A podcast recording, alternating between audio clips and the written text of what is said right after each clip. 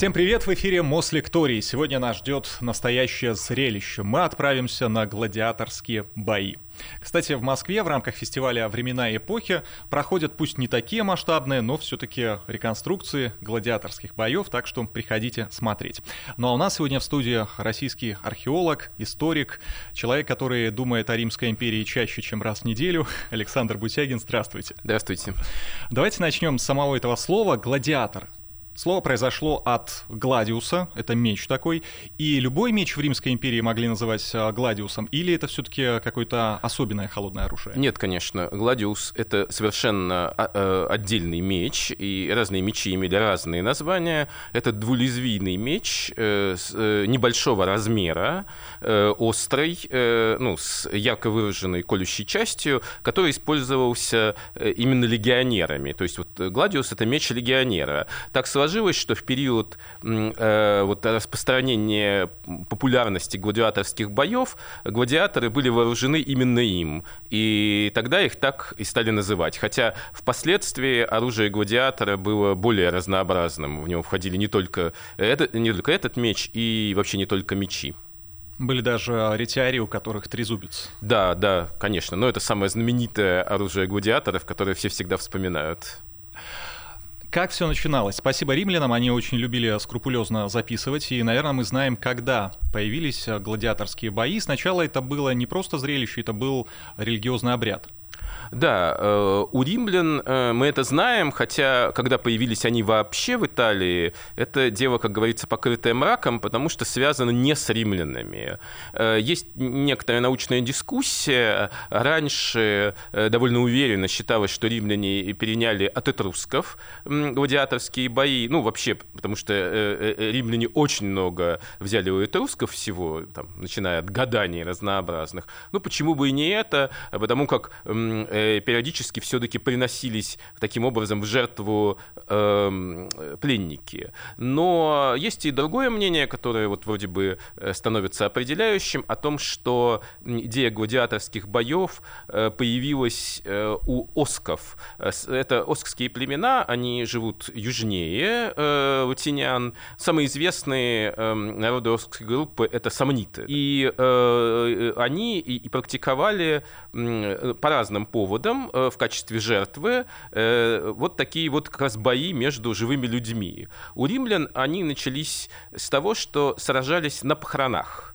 То есть, э, ну, даже и у нас сохранилось такое обычай, знаете, там, мемориал братьев Знаменских, вот всякие игры как бы в честь умерших или погибших людей, но они как бы от них отделены от похорон. А у римлян игры спасу... э, э, э шли одновременно с похоронами. И вот в качестве таких своеобразных игр были и сражения э, гладиаторов. Сначала там, ну, буквально одна пара или там три пары.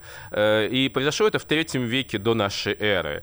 И первая схватка была настолько э, популярна, если я не ошибаюсь, в 260-х годах это было, что даже сохранились сведения в письменных источниках. Всех поразила эта идея, это было невиданное зрелище. А потом мы уже ближе к концу столетия повторили, а потом пошло-поехало, и уже во втором веке гладиаторские бои становятся ну, более нормальными.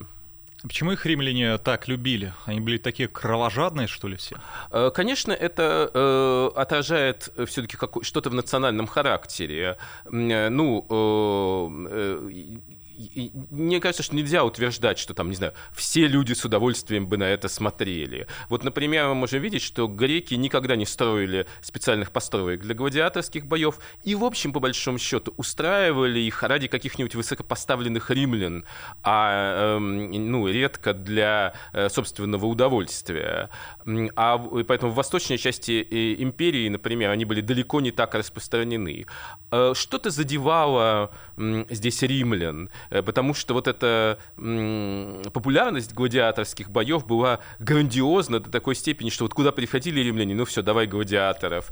И был даже уже в поздней античности случай, если я не ошибаюсь, это были жители Трира, их там разграбили, побили, город в полном упадке, но они сказали, только бы оставили нам гладиаторские бои, а, а так мы все переживем.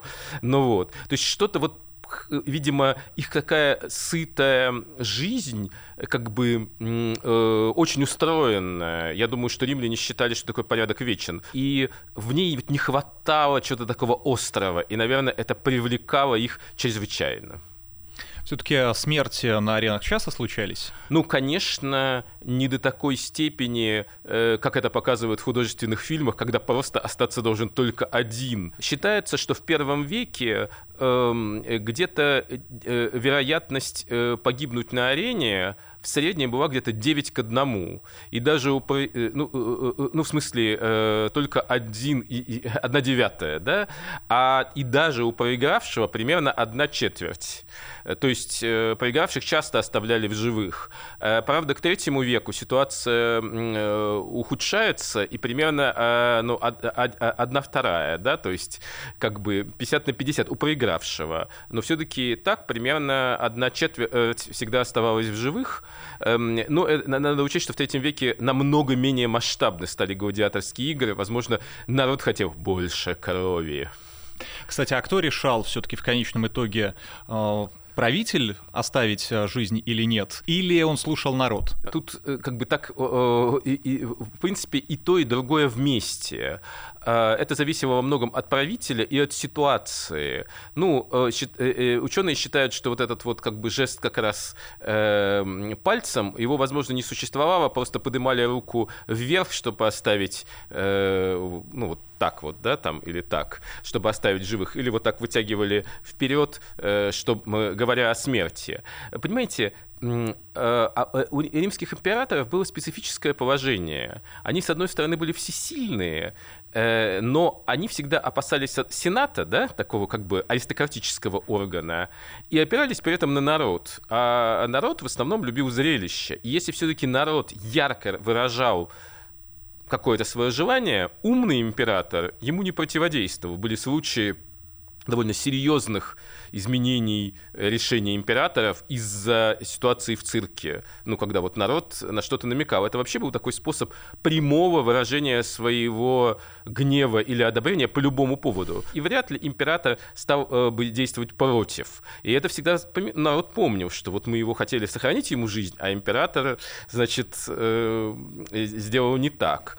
Э, и даже если император четко хотел умертвить какого-нибудь, например, гладиатора, ну, например, потому что он не из команды, э, которой он покровительствовал. Он часто действовал, это та, действовал тайно. Э, по-моему, если я не ошибаюсь, Калигула, какого-то вот такого оставленного в живых эм, гладиатора, он помазывал ему раны ядом. Ну, то есть как бы умертвил его, но не на глазах у народа, потому что вот так резко не стоило это делать. Ну, мало ли что. Но наверняка еще зависело от того, откуда пришел гладиатор, потому что это был военнопленный, возможно. Возможно, это был преступник, которого и нужно было казнить, и его поэтому и выпустили на арену. А, возможно, кто-то приходил из народа, хотя это, с другой стороны, сам себя продавал в рабство, получается.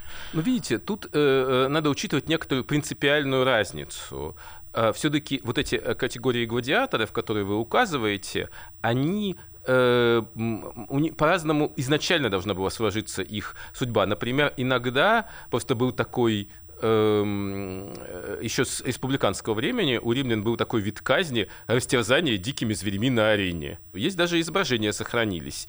И э, в, данном, в, так, в таком случае вообще не предполагался э, положительный исход.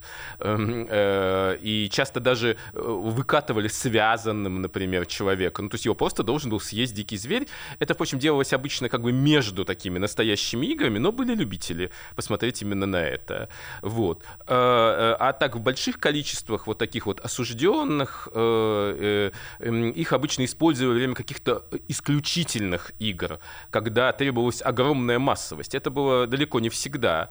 Ну, а, а гладиатор, скажем, из свободных людей, попавших туда, он мог, он заключал контракт срочный, который он мог продлить если он этого хотел. Ну, а естественно, и, естественно, проданный гладиатор мог получить свободу через какое-то время. Э, также, а, например, свободный человек, он мог просто, ну, если там совершить некий э, особый выигрыш, особый почет, там выдавали такой деревянный меч, э, он мог просто прекратить контакт досрочно. Ну вот, но, может быть, и не хотел этого. А, конечно, у проданного раба ему нужно было для этого выслужиться. То есть есть были разные варианты. Ну, часто, да, случалось так, что единственный способ получить прощение и остаться в живых — это выиграть бой, остаться, ну, и как бы победить своего противника. Цезарь даже однажды двух аристократов так на арене стравил.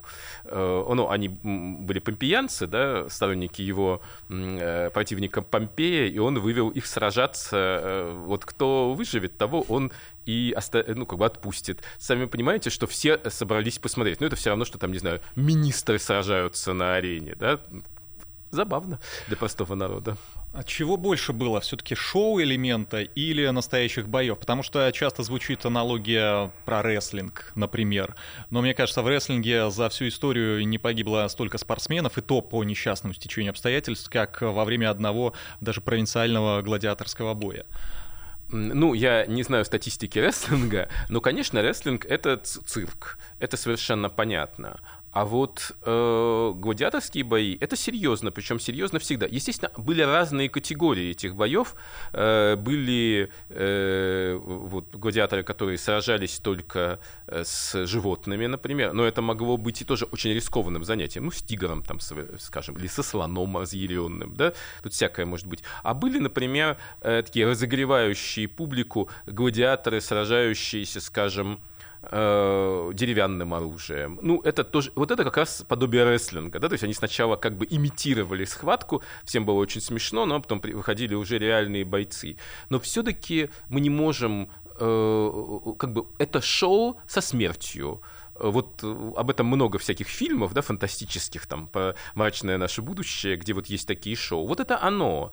То есть э, э, бессмертие было неинтересно, и оно было не случайностью, как это может случиться, не знаю, на гонках, например, да, или в других таких вещах. Хотя всем, конечно, все все ждут, да, как в фигурном катании все упал. Но, но это все-таки действительно случайность, и о безопасности все пытаются думать хоть как-то. А э, у гладиаторов нет, смерть была составляющей составляющая этого шоу. Поэтому это шоу со смертью соединение такое. Какие были типы гладиаторов? Мы уже вспомнили ретиариев, они одни из самых известных, наверное, фракийцы, мурмелоны еще были. Да, ну, э, в действительности довольно много известно типов гладиаторов, а, а про некоторых э, неизвестно даже часто ученые спорят, как они выглядели, потому что название есть, а изображений, например, нет. Были, э, например, э, провокаторы. Это, кстати, очень э, древний вид гладиаторов. У него даже вооружение, ну, тоже, собственно, меч, а на груди был, если я не ошибаюсь, кардиофилакс. Это очень древний доспех.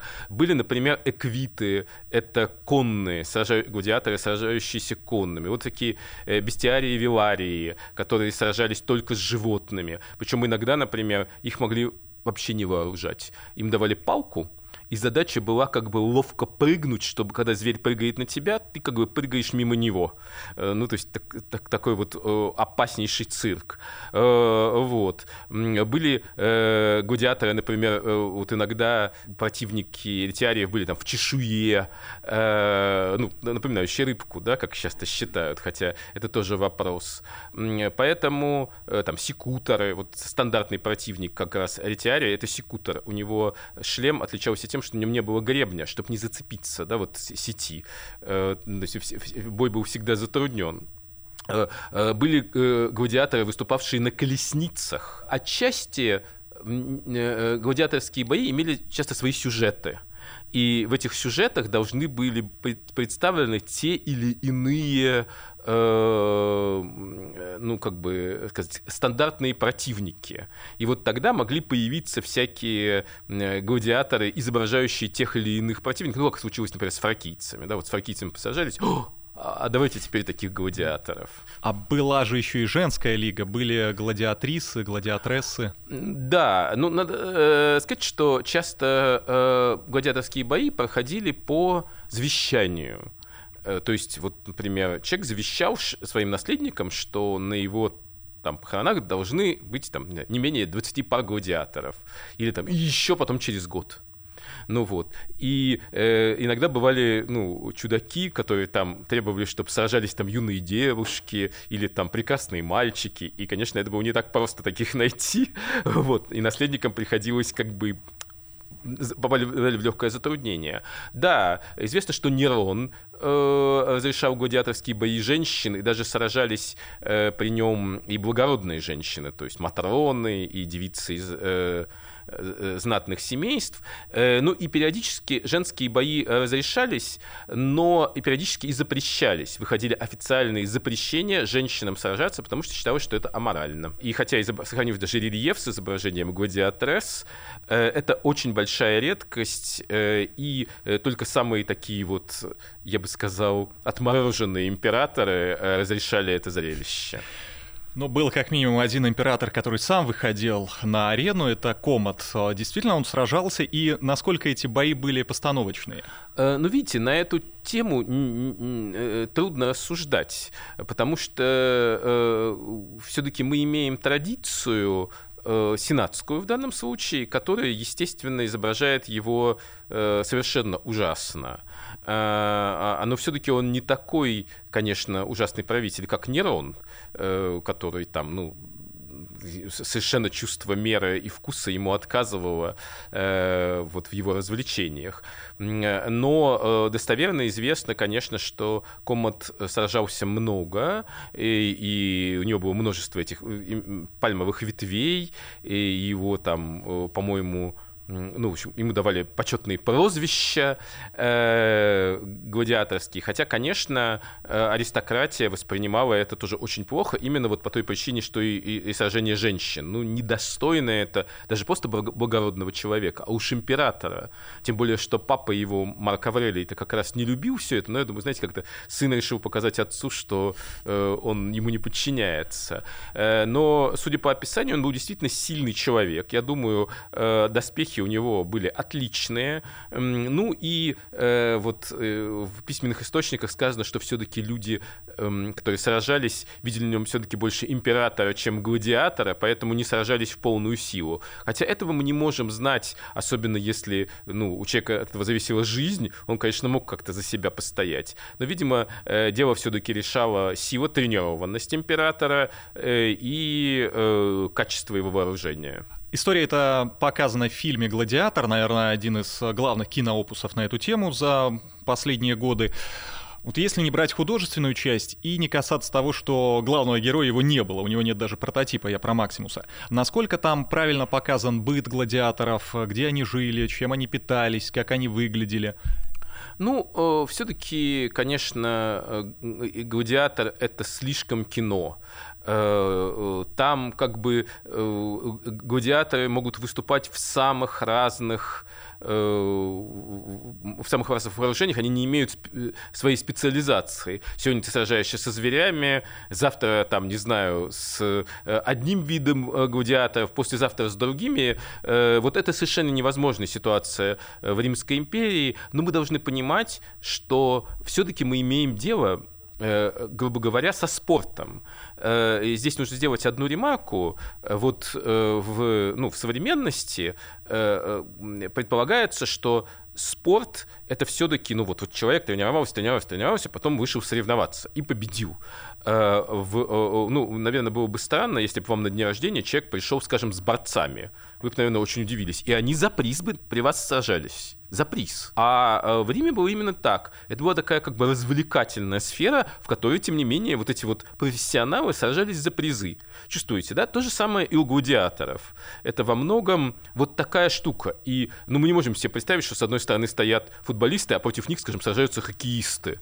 Ну, все бы сделали, да, сумасшествие какое-то. Вот поэтому э, вот так вот, что человека используют там во всех вариантах, это э, практически исключено. Ну и опять же второй вариант. Если император хотел убить гладиатора, вот он четко это решил, у него было множество способов Э, сделать это, как и поступали вот императоры вроде Комманда, э, которые, если им кто-то не нравился, они, ну, вряд ли дошли бы до личной схватки на арене, ну, тем более, что это уже фантастическая история, э, и судьба его сложилась по-другому, и убили его при других обстоятельствах. Ну вот, поэтому, ну, мне кажется, что там очень много чего намешано, и, ну, это зрелищный фильм, он, как конечно, его можно смотреть, может быть, он проявляет, как, когда заставит проявить кого-то интерес и заставил к вообще гладиаторам и к Римской империи, за это ему спасибо,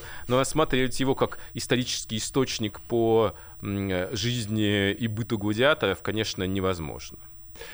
Выглядели они наверняка иначе. Они не были такими, ну, скажем, сексуальными, да, как в нашем представлении сейчас. И питались они на диете, на особенной сидели. Э, ну, да, сейчас э, есть хорошие исследования на эту тему, э, но надо сказать, что все-таки гладиаторы были довольно рослыми. По-моему, меньше то ли 165, то ли 168 сантиметров туда просто не брали. Кстати, когда вот, ну, если гладиатора, там, скажем, не, не раба продавали, причем со второго века раб, например, мог отказаться э, требовалось согласие раба на продажу его в гладиатор. Если это не, не, не, ну, не преступник, а если это не наказание. Но э, и, например, если просто человек записывал, хотел записаться в, в гладиаторы, то магистрат мог ему отказать, сказав, что ты хиловат например, да, не подходишь, ты, мне интересно будет смотреть, как тебя убьют. Ну вот, поэтому, ну, все-таки они не были хилятиками какими-то или уж там, знаете, такими пузанами, э, еле себя несущими. Э, то есть, ну, они, наверное, выглядели как, э, ну, такие, знаете, мужчины довольно высокие, но чуть крупноватые. Э, да, действительно, и э, диета у них была, судя по данным, если я не ошибаюсь, эфесского некрополя гладиаторов, растительная, но все-таки не вегетарианская, э, такая уж совсем а, больш, в большинстве а, а, они явно ели много каши бобовых, то есть, э, ну, это поэтому хилыми они не были, и считается, что у них были крепкие кости и жировая прослойка, которая, ну, принимала на себя, то есть крови было относительно много, а вот кости и мышцы не повреждались. Это, конечно, э, было для них очень важно, тем более, что и лечили их неплохо.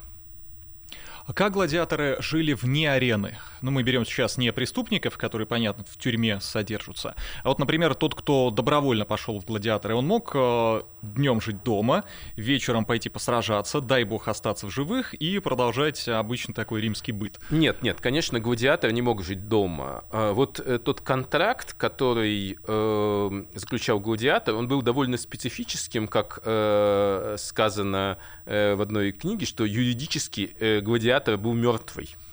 То есть он фактически отказывался добровольно от своей свободы и, что, и писал, что я могу быть закован там в колодке, я могу быть принужден там ко всему и так далее, и так далее. То есть от свободы он а, отказывался и был согласен на свою смерть. Это было очень важно для свободного человека, потому что, ну, эм, ну как сказать, такой отказ от ответственности. Это когда я прыгал с парашютом, и мы заполнили кучу бак, сидит такая бледная девушка и говорит, в этом списке явно не хватает завещания. Вот, собственно, примерно так. Но завещание, насколько я понимаю, он тоже не мог оформить, потому что он тоже юридически себе уже не принадлежал. Ну вот. И, э, э, соответственно, Э, он должен был жить в казарме, а вот жить, жить, э, жизнь в казарме, она отличалась для тех, кто, конечно, был э, в гладиаторы э, ну, принужден э, э, им быть, и для тех, кто заключил контракт. Как я понимаю, гладиаторы, которые, ну, в общем, были на контракте, они могли куда-то выйти спокойно, но при этом быть в казарме, э, ну, как, как, как солдаты. А, конечно, те, кого там продали из рабов, рабов, хотя, собственно, раба тоже могли выпустить в город, да, главное, чтобы он не убежал. Или преступники, они должны были, э, конечно, э, за, за ними следили, они не могли просто так куда-то уйти. Э, вот в Помпеях, в так называемой казарме гладиаторов, хотя это было временное здание, э, там были найдены, например, люди в колодках, которых даже забыли выпустить в запаре извержения. Ну вот, то есть, опять же, да, было несколько категорий гладиаторов. Они, кстати, в зависимости от этих категорий и получали Э, разное вознаграждение, там либо четверть, либо половину нормального вознаграждения. Она, э, э, начиная с Октавиана Августа были, ну и, и до этого уже, были многочисленные законы, ограничивающие гладиатора, рассказывающие, как нужно платить, как нанимать, что делать, благодаря чему мы много чего об этом и знаем. Ну вот. И э, поэтому жизнь их отличалась в зависимости от того, кем они были изначально. То есть некая, знаете, как-то в, до революции, например, благородные, осужденные на каторгу, ехали на подводах, а неблагородные шли пешком. Вот даже эта сохраня... некая социальность сохранялась и в случае каторги. Вот здесь было то же самое. Вот эта изначальная их социальная позиция, она оставалась в некотором смысле за ними и в гладиаторской казарме. Выходит, это очень масштабная индустрия, целая инфраструктура нужна. Но кто этим всем занимался? Кто тренировал? Кто организовывал бои? Кто продавал? Вот здесь есть, э, скажем так, две, э, два мира сходились. Э, с одной стороны, были люди, которые торговали гладиаторов и занимались их непосредственным обучением. Э, ну вот э, это слово «ланиста», оно даже, ну, можно сказать, более известно всем, ну, я думаю, благодаря когда-то популярному роману Джавальоли «Спартак». Вот. Ланиста — это просто мясник, и вот этот человек, и эта, мастер, эта профессия считалась низкой, и он не имел права занимать никаких государственных должностей. Да, как бы заморался навсегда вот забавно, да? Вот все лезут посмотреть на эти бои, а тот, кто как бы готовит гладиаторов, кто торгует ими, вот кто ведет этот бизнес, он как бы ничтожество. Вот специфика римская. Но при этом непосредственно школы гладиаторов, как правило, держали благородные люди. Э, известно, что Юлий Цезарь там прикупил себе школу в Капу, знаменитую вот школу, из которой э, когда-то и Спартак э, происходил, для того, чтобы просто подешевле устраивать гладиаторские бои. Да, не нанимать гладиаторов, а брать своих. И впоследствии, особенно, как бы сейчас сказали, крутыми, считались выпускники юлианц, юлианцы и неронианцы. Это выпускники школ, организованных когда-то, которые содержали Нерон и Юлий Цезарь. Юлий Цезарь, кстати, собирался еще и вторую школу, по-моему, в Равенне, если я не ошибаюсь, основать. То есть богатые люди, они держали вот такие крупные школы э, ланисты продавали, покупали.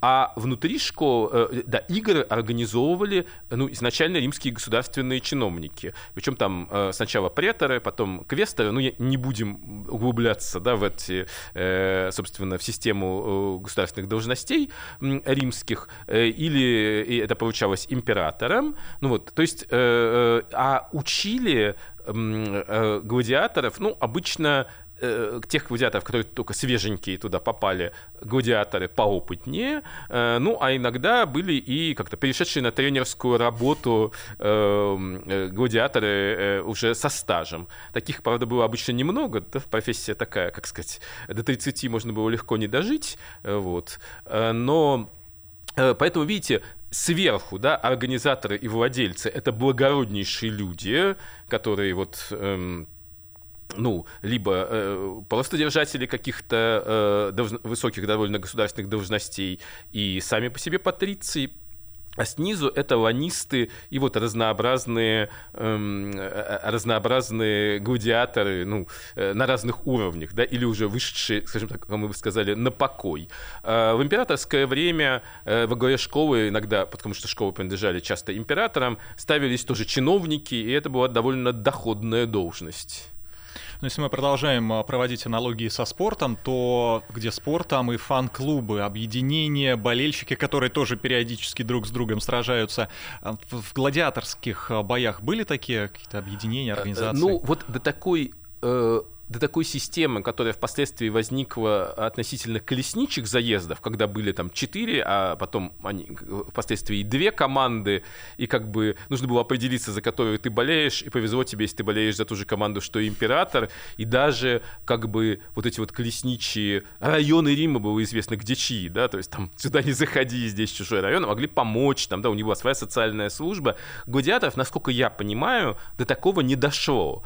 Тем не менее, э, разные гладиаторы, э, э, ой, извините, разные императоры могли сказать, что им нравятся гладиаторы определенного типа. Э, вот почему-то, насколько я понимаю, ретиарии никому не нравились, хотя прикольные такие, да. И, судя по всему, причина состоит в том, что вообще римлянам не очень нравились Э, в массе гладиаторы, которые много бегали и были такие шустрые. Им больше нравятся такие, знаете, суровая гора железа, который как бы всех крушит. Вот. И, например, фракийцы были э, в большом почете. Некоторые любили э, Мермелонов. И вот э, император мог сказать, я вот люблю таких-то. И э, при всяких плохих императорах, если кто-то сказал, что любит других, ну, это могло э, кончиться плохо, могли выгнать на арену посражаться. Ну, давай, покажи, как, как ты сразишься, как вот такой гладиатор. То есть тут нужно было быть осторожным. Э, но поскольку эти гладиаторы определенных типов не образовывали корпорации. В этом дело, да, не то, что одна школа учит фракийцев, другая эквитов, третья ретиариев. Нет, они все учились вместе, поэтому это не команды, да, это скорее предпочтение э, определен... Ну, тут даже трудно с чем сравнить, да, то есть это не виды спорта. Ну, например, там, я люблю нападающих, а я полузащитников, вот так, ну, как бы, да, а, а команды у них все равно разные. Могли у них быть дети? Насколько я понимаю, пока человек находился в гладиаторской школе, он не мог организовать никакой семьи, да, он, я говорю, он был юридически мертвым, мертвец не может жениться. А по, только по выходе э, из э, вот этой сложной профессии, да, то есть либо когда у него заканчивается контракт, если он не желает его продлевать, многие желали, либо же когда он получал вот этот самый деревянный меч, и технически он и после этого мог сразиться. Император Тиберий, например, редко проводил э, гладиаторские бои, э, но если уж проводил, говорится, то с, особым шиком и часто платил бешеные деньги вот этим уже вышедшим на покой очень популярным гладиаторам, чтобы они сразились еще раз и порадовали публику. Как-то э, можно было еще устроить товарищеский матч гладиаторский. Матчи эти должны были проходить на аренах, их строили в каждой провинции ну, даже не в каждой провинции, а вообще каждый уважающий себя, даже не очень большой, часто римский город, имел арену. Э, как-то э, мы путешествовали небольшой группой по Италии, и я предложил там съездить в один год. Э, меня спросила одна дама, а что там можно посмотреть? Я говорю, ну, там есть вот хорошо сохранившийся амфитеатр. Она говорит, ну, уж ради этих амфитеатров ехать никуда точно не стоит, э, потому что, э, ну, она уже так поездила и знала, что амфитеатр просто есть в самой э, глубокой провинции э, как раз амфитеатр, то есть вот овальная арена, э, строился только для гладиаторских боев. Вот часто даже э, э, люди, которые рассказывают о Римской империи, путают, говорят, театр, амфитеатр. Даже я могу и э, к себе это отнести, просто автоматически говоришь театр, э, амфитеатр, но театр, он полукруглый, э, он изобретен греками в том виде, в котором он вот присутствовал, и, эм, э, и, и, и, и технически в театрах тоже иногда сражались гладиаторы, когда не было других мест, это известно. Но для им амфитеатр строится только для гладиаторских боев. Вот. Э, то есть вот этот овальный с ареной в середине, с плавно поднимающимися э, ступенями, разделенный там на несколько участков. Сначала их строили деревянными. Надо сказать, что в Риме долгое время запрещалось строить э, каменные амфитеатры, потому что Сенат считал это аморальным дело время потехи час, и развлекательные э, учреждения должны строиться только временно. Вот такая была интересная мысль. Поэтому, как ни странно, первые амфитеатры в римском государстве, еще не империи, а республики, были построены вне Рима. Самый доказательный из них – это амфитеатр в Помпеях. Э, о, о, на нем есть надпись, что он построен в 70-м году до нашей эры, ну, как бы переводя римскую систему э, лет. Э, хотя некоторые амфитеатры претендуют и на более раннее время, ну, например, недалеко э, относительно от Помпей в Кумах амфитеатр может быть чуть пораньше, да, но все они где-то рубежа э, второго-первого веков до нашей эры, э, в той же самой Капуе, но он потом был очень сильно перестроен и так далее. Вот. Э, ну, а в Риме построили, если я не ошибаюсь, только в 27-м, по-моему, году, вот где-то в 20-х годах до нашей эры, такой маленький амфитеатр Экстатилия Тавра, он разгромил гарамантов, это такое африканское племя, и на эти деньги построил амфитеатр, но он был таким маленьким, что потом говорили, что подходит только для псовой охоты. Знаете, я когда первый раз был в Риме, мы едем на автобусе и проезжаем мимо Колизея. И у меня, конечно, вот это махина. А потом выяснилось, что никакой это был не Колизей, это был какой-то другой амфитеатр, и когда мы уже добрались до Колизея, вот это было действительно впечатление. А можно ли его считать а, главным вообще в Риме? Ну, наверное, можно. И почему он именно так называется? Потому что ведь а, изначально это амфитеатр Флавиев, насколько я помню. Ну да, конечно, Колизей самый грандиозный э, э, из... Э, амфитеатров, построенных вообще римлянами. И э, поэтому вполне справедливо, да, он действительно велик, и него невозможно без какого-то придыхания смотреть, несмотря на то, что вот это такое страшное место, да, где сражались люди, сделан он, конечно, потрясающе хорошо и неплохо сохранился. А насчет названия его есть некоторая научная дискуссия, хотя, мне кажется, наиболее э, удачной гипотеза, связывающая его название с Золотым домом Нерона. До того, как был построен Колизей, на этом месте находилось, э, находилось озеро, э, вырытое, ну, условно, Нероном, да, то есть для строительства его Золотого дома. Э, это, кстати, сыграло впоследствии э, печальную роль в истории Колизея. Он рухнул от землетрясения именно по той линии, где проходила древняя река. Ну, видимо, все-таки чуть-чуть почва была ниже, и вот стена свалилась. Ну, к счастью, большая часть Колизея уцелела. Вот. И э, рядышком находился вход в Золотой дом, где стоял там почти ну, там, за 30 метров, да, возможно, почти 40-метровый колосс, э, изображающий Нерона, золотой. Э, вот. Когда э, Золотой дом снесли, хотя часть его сохранилась, и до сих пор там можно побывать, э, колосс как-то было неудобно оставлять. Поэтому у него отпилили голову э, Нерона, ну, все-таки, ну, красивый, и приделали голову Гелиоса. Ну, вроде и все хорошо. Э, и э, есть такая идея, что римляне называли его, ну, как у нас часто бывает, да, название неофициальное, а которое как-то прилипло. Его называли театр у колосса. И отсюда колозеум. Но некоторые считают, что просто колизеум это вот как колоссальный, гигантский. Колоссу отношения не имеет, просто к нему самому. Хотя идея с колоссом, мне кажется, более э, красивой и э, разумной в данном случае. Кстати, подножие этого колосса сохранялось до 30-х годов, когда э, Муссолини, во времена Муссолини при переустройстве Рима их там у, у, это, это подножие убрали. У нас в Москве самый большой стадион Лужники, но на нем матчи играют сейчас не так часто. Колизей, он по своему прямому назначению использовался регулярно? Э, это очень зависело от эпохи. Чем больше, конечно же, давалось игр, тем чаще он использовался. Хотя э, уже там э, к третьему столетию часто там только 9 дней в году могли его использовать. А, конечно, во время грандиозных игр второго века могли использовать и, там, не знаю, почти полгода. Вот. Там же сложная система, как выпускали зверей, как поднимали что-то, огни какие-то и прочее. И в том числе вроде бы и водные бои тоже могли устраивать в Колизее. Это, да, да. Дело в том, что, э, ну, каждый, кто бывал в каком-нибудь крупном римском амфитеатре, вот Помпейский как раз не в счет, потому что он сделан в земляном углублении, и там просто земляная, э, ну, арена просто земляная, и в Кумах то же самое. А вот э, э, в большинстве крупных амфитеатров э, под ареной находятся такие субструкции, причем они иногда, ну, как, грубо говоря, подвалы, они иногда глубиной, ну, метров 10. Ну, вот, там просто настоящие залы. Вот я э, в Колизее не был под землей, не знаю, может быть, сейчас туда можно войти. А в Пациолах, это недалеко от Неаполя, там тоже грандиозный амфитеатр, построенный Тиберием, и там ты идешь, просто ощущение, что ты в здании, а это ты под ареной.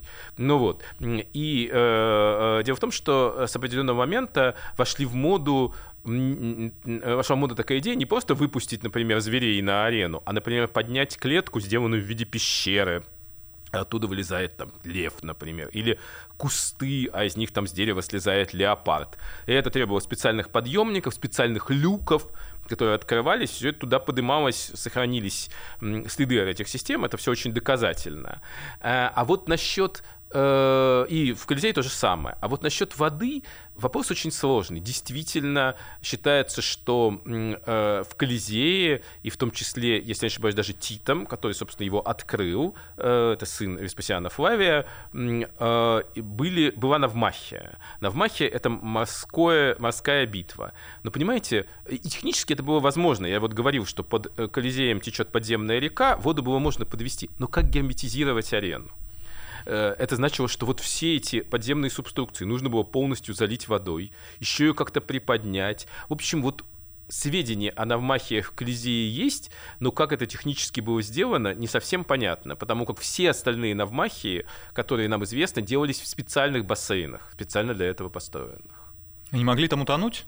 Э, да, конечно, все было, как бы сейчас сказали, не по-детски. Они были не очень глубокие, конечно, ну, потому что э, суда которые используют для Навмахи, это не настоящие грандиозные вот эти военные суда, которые мог строить Рим. Ну, просто это было бы незрелищно. Э, нужны были суда поменьше, да, чтобы сделать нормальное сражение, но бассейны были глубиной несколько метров, э, и, конечно, утонуть можно было без всяких проблем.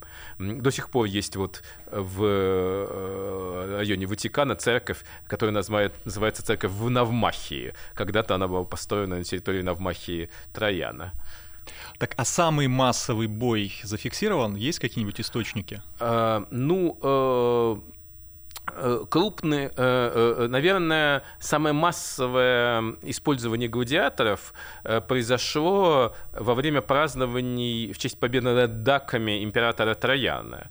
Вообще большинство каких-то крупных побед, ну, извините, крупных строительств было связано с крупными победами.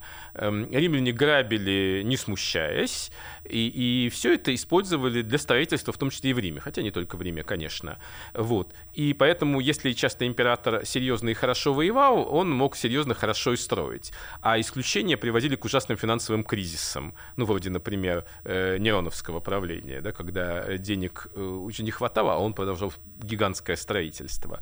Ну вот. И э, известно, что э, празднования по поводу победы над даками э, Трояна продолжались э, что-то 124 дня, или, э, вот, а из них больше, по-моему, 117 или 107 дней шли гладиаторские бои. Но как раз, то есть там участвовало почти 10 тысяч гладиаторов э, в этих боях. И это, наверное, они, опять же, римляне не очень любили вот то, что любят показывать э, в фильмах вроде того же «Гладиатора», да, такое кровавое месиво. Понимаете, не уследишь. Да, все-таки даже в футболе, где много людей бегают по арене, мы все следим за мячиком, правда? И что там в это время делают на другой стороне поля, ну, не так уж и важно. Вот. А вы представляете, да, куча народу режется, ну, как-то интересно. Э, такое вот, пожалуй, бывало во время крупных навмахи, я об этом скажу чуть позже. А э, э, сражения, например, известных гладиаторов шли просто один на один, просто они сменялись, одна пара, две пары там, как бы, и, или, а вот каких-нибудь там колесниц, да, там могло быть их побольше. Но вот, наверное, столько гладиаторов за, в празднике никто не выводил, причем там еще были отборочные соревнования до этого. Сначала были отборочные бои, ну, не все дошли до конца, а потом уже лучших вот использовали. И он еще, э, э, это, э, может быть, больше гладиаторов, чем выступало на аренах за все время правления Октавиана Августа. Э, только за эти праздники Троян вывел. И, и впоследствии он еще вывел довольно большое количество гладиаторов, тоже не меньше 10 тысяч. Невероятно. Вот. А вот крупное сражение произошло вот во время Навмахи, здесь грандиозное, когда озеро Фуцина было а, а, как-то осушено при э, Клавдий, ну, в, в ходе этого процесса была устроена тоже грандиозная навмахия, и вот там не хватало людей, и вот тогда бросали всех, преступников, осужденных, всех-всех-всех, больше туда сотни людей сгонялись. Может быть, эта навмахия и была самым большим единовременным сражением гладиаторов. Э, но все-таки, видите, просто в нормальный стадион ты не загонишь 10 тысяч гладиаторов, даже если ты этого захочешь. Они там просто, ну, как сказать, им будет некуда встать. Поэтому, а вот Навмахия в специальном озере, конечно, позволяла такие масштабы. Когда все это закончилось, что было причиной? Общий упадок империи? Ну, э, все-таки, э, конечно, дело в христианстве.